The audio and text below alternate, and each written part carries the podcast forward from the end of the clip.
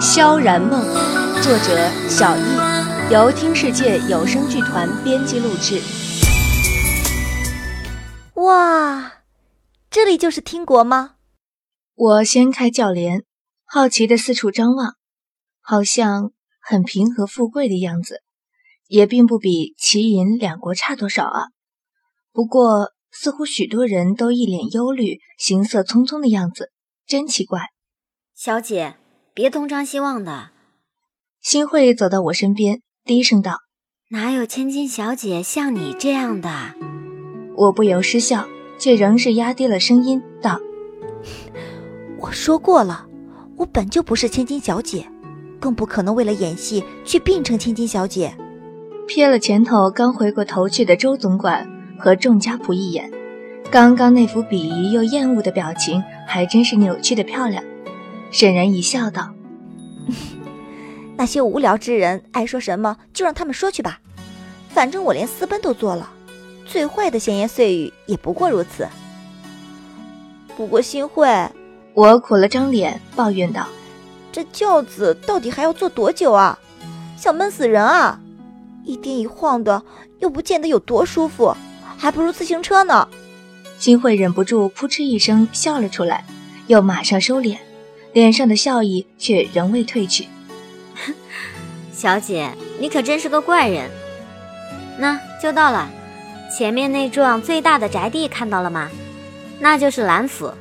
我漫不经心地应了声，心道：是挺大的，看上去比齐然带我去暂住的地方还要豪华几分。果然是宰相的派头。被新慧和另一个丫头搀扶着，亦步亦趋地穿过重重亭台楼阁。我一边努力地记忆着这四周的情形，一边想着，我现在这样子倒更像是被人绑架了。进到客厅，乖乖，人还真不是一般的多。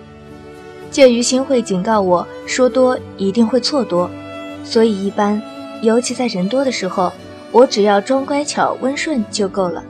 至于救人的事，等单独见了大少爷再说。老爷，小姐回来了。周总管恭敬地向我爹，那个蓝莹若的爹禀告道。蓝君清抬眼往我这儿扫了一眼，我忙低头，长得倒勉强对眼，细声道：“爹。”声音怎么了？好像不是在问我的样子，继续低头。回老爷。大夫诊断说，小姐的咽喉曾经受过伤，后来又痊愈了，是以声音有些走样。蓝清君点了点头，道：“嗯，下去吧。”知道女儿声带受损，吃了很多苦，竟然只是面无表情的点点头，果然够绝。若儿，此次出去受的苦也够多，该知道错了吧？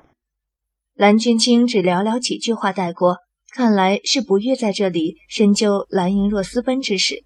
是的，爹爹。我仍旧低头，禁不住腹诽：你女儿知没知道错，我是不清楚。我最大的错却是不该长得像你女儿，还被你的管家给救了。好了好了，老爷。一声甜的腻死人的声音在我耳边响起，还一把扶住了我的右手。这人都回来了，还计较这么多干嘛？来来，柱儿，看你一路也辛苦了，快去歇歇吧。我抖抖，这鸡皮疙瘩都掉了多少？仍是低头，眼角余光瞥到一个打扮妖娆贵气的美丽妇人正站在我右侧，于是皮笑肉不笑的回道：“谢谢二娘关心。”不忙，先来见过几位越国的客人。蓝君清威严的声音响起，我身边二娘的身子不由一僵，我连忙把手抽出来，由新慧牵引着我低着头向大厅中央端坐的三人走去。路过大厅左侧第三个位置时，忽如芒刺在背，不由愕然看去，竟然是一个黄衣的美貌女子正对我怒目而视，眼神里全是赤裸裸的嫉妒和怨恨。应该就是新会口中的三小姐蓝莹玉。我马上装作受惊的样子，慌张低头。哎，我说新慧，这招好用归好用，你也要考虑一下我的脊椎啊，可别年纪轻轻就落下脊椎病什么的。新慧扶我在一个男子前站定，我百无聊赖地瞅着他黑布平底鞋，心想：古代的鞋品种可真少，大部分又不耐穿。等哪天有空了，设计几双军靴去卖给士兵，销量铁定爆好。若儿，这位是风隐墨风公子。蓝君清的声音响起，意思应该是叫我行礼。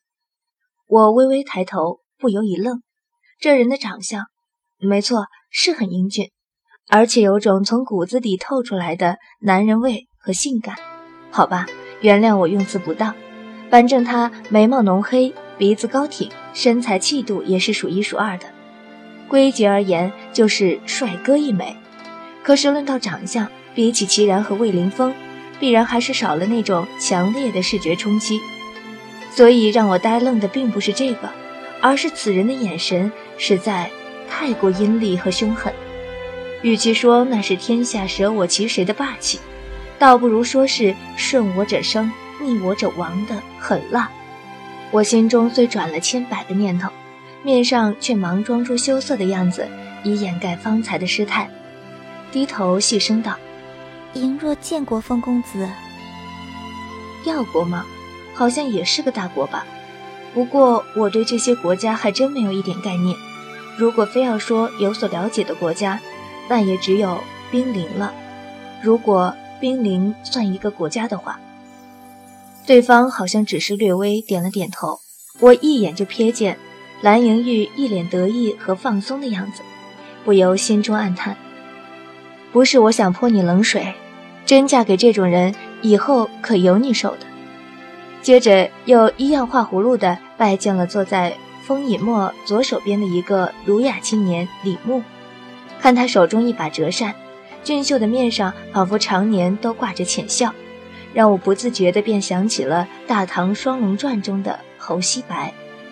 走到第三人面前，只听蓝娟清的声音响起：“这位是越国大将军蒙阔。”我一抬头，对上一张满是络腮胡的熟悉面孔，不由一惊，声音脱口而出：“啊，是。”幸亏最后一个“你”字被我硬生生吞了回去。可饶是如此，我这么失常的表现，还是惹得厅里众人目光都集中到我身上。尤其风隐墨神色犹豫不定，恐怕是已经看出了破绽。原来蒙阔和那个秦叶是药国的将军，而不是齐国的，那就奇怪了。其他国家的将领士兵在自己领土上伤人斗殴，齐国的皇帝竟能放着不管，还是根本就不知道？若儿。怎么了？蓝君清不悦的声音响了起来，显然是为我的失态而感到恼怒。我一惊，正待回答，蓝莹玉尖锐的嗓音已经先响了起来：“小妹恐怕是见不惯像蒙将军这等豪爽之人，一时被惊吓到了。小妹，你说是吗？”我忙垂手，一脸惊吓过度的渲然欲泣，惶恐道：“对，对不起，您若失礼了。”真是这么好的说辞，我怎么没想到用呢？好了，蓝君清冰冷带着怒意的声音响起：“新慧，你扶小姐下去休息吧。”新慧忙应了声是，扶着我走出客厅，背后也不知是谁的视线凌厉的很，我不由打了个抖。这一场假冒小姐的戏码，还真不是普通的难演啊！一踏进房门，我再顾不得什么小姐礼仪，一下子扑倒在床上，连声音都是半死不活。新慧，你们家大少爷到底什么时候回来呀？再这么你东我西的装腔下去，我迟早会疯掉。新慧一把捂住我的嘴，小心的把窗户和门关上，才又回过来，一脸焦急的道：“我的好小姐，你这么大声嚷嚷，生怕别人听不见吗？”看我一脸苦相，他又是一笑，道：“大少爷月前去了战场，恐怕要到下个月才能回来。”我一愣：“战场？你们国家在打仗吗？”跟谁打？怎么一点迹象都看不出来呀？新慧瞪大了双眼，惊呼道：“小姐，你不会连尹国攻打我们听国这么大的事都不知道吧？”我讪笑一阵，倒还真不好作答。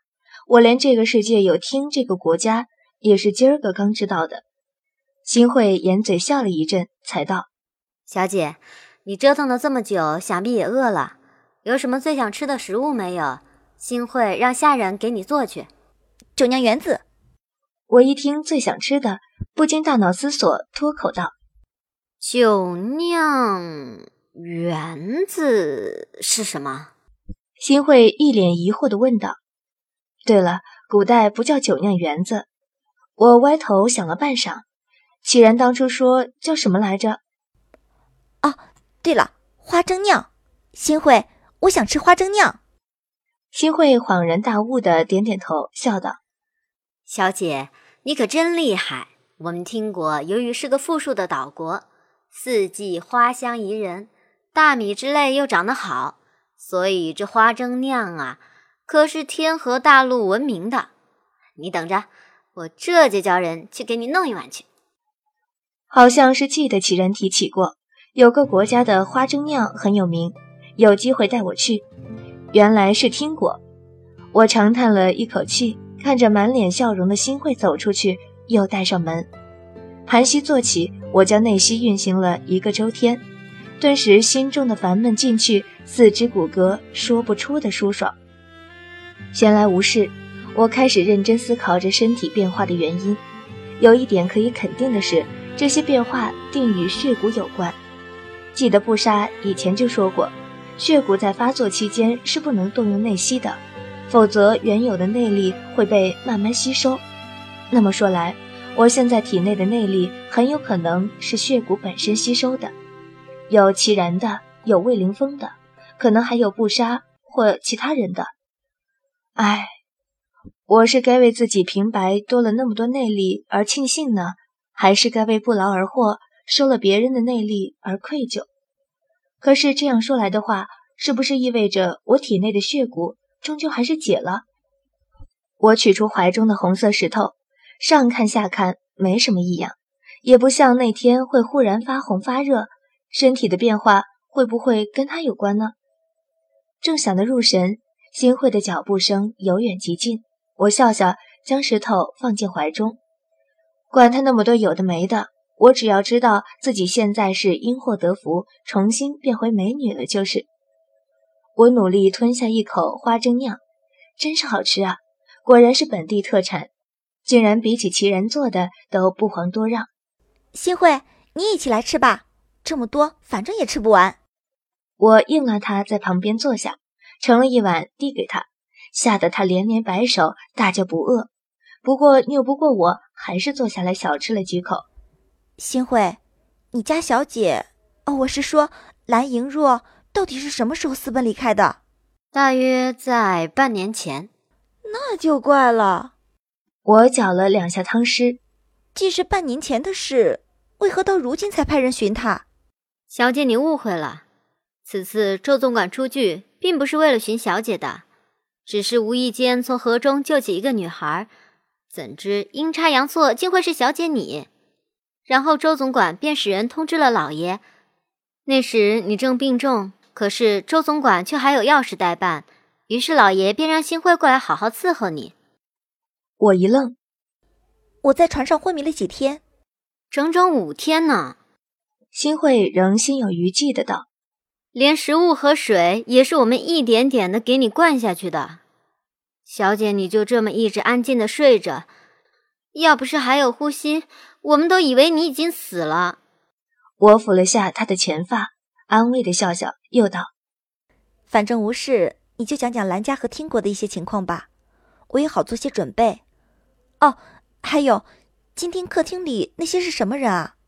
那些都是药国的大人物，表面上说是来拜会老爷，实际上是代表药国来联姻的。你没见三小姐见到那风公子时，一副猴急的样子，巴不得呀，马上嫁过去。”为何要与兰家联姻？一般不都是与皇家联姻的吗？小姐，你不知道。”新慧神秘的一笑，道：“那是因为兰家握有一样最强大的武器。对那些大国来说，比起小小一个岛国，他们更渴望能得到兰家的实力。什么武器？是造船技术，还有只效忠于兰家的海战军队。拥有这两样，几乎就能无敌于海上。”我微微皱起了眉，问道：“这么说来？”你说尹国与听国的战争是在海上进行，现在战况如何？秦桧一愣，道：“小姐，你真聪明。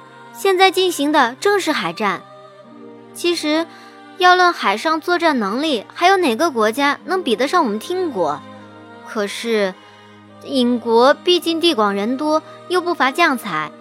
现在我们的情况很不乐观，所以老爷才会想要跟药国联姻。”我放下手中的汤匙，思索了良久，忽然抬起头道：“新慧，你可知道你弟弟关在什么地方？”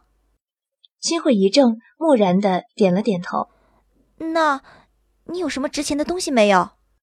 我环视了一下四周，看到梳妆台前的首饰盒，忽而笑道：“我真傻，问你干嘛？这里可不是有现成的吗？”我在盒中取了两颗不大不小的珍珠，道。走吧，咱们先去看看你弟弟。新慧呆呆地看着我，眼中有什么光在闪耀，却是一句话也说不出来。